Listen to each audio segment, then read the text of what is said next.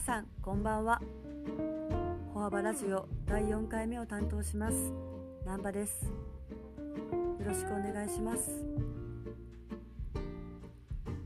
このラジオを通じて皆さんに歩幅のことを少しずつ分かっていただけるように私が体験した日々のあれこれをお話ししていきますね。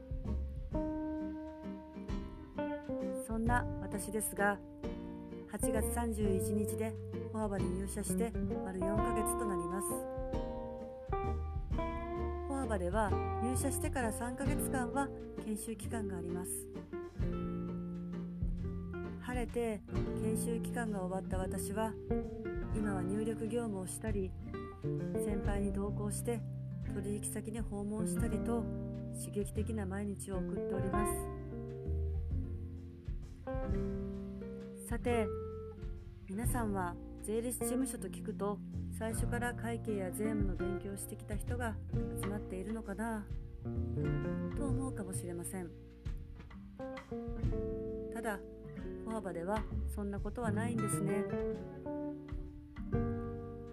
かくいう私は大学では社会学や哲学専攻だったので人間はいかに生きるべきかてことをゼミで熱く語り合う学生でした。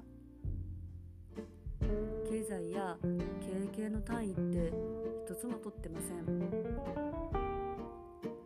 そんな私がこの世界に足を踏み入れたのは前職で経理として働いたことがきっかけです。会計や税務の世界って本当面白いって感じてます。今は歩幅で働きながら税理士試験の合格を目指して毎日コツコツ奮闘中です。皆さんぜひ一緒に働きながら税理士試験の合格を目指してみませんか？それでは長くなりましたのでここら辺で。本当に1週間お疲れ様でした。週末を送ってくださいね。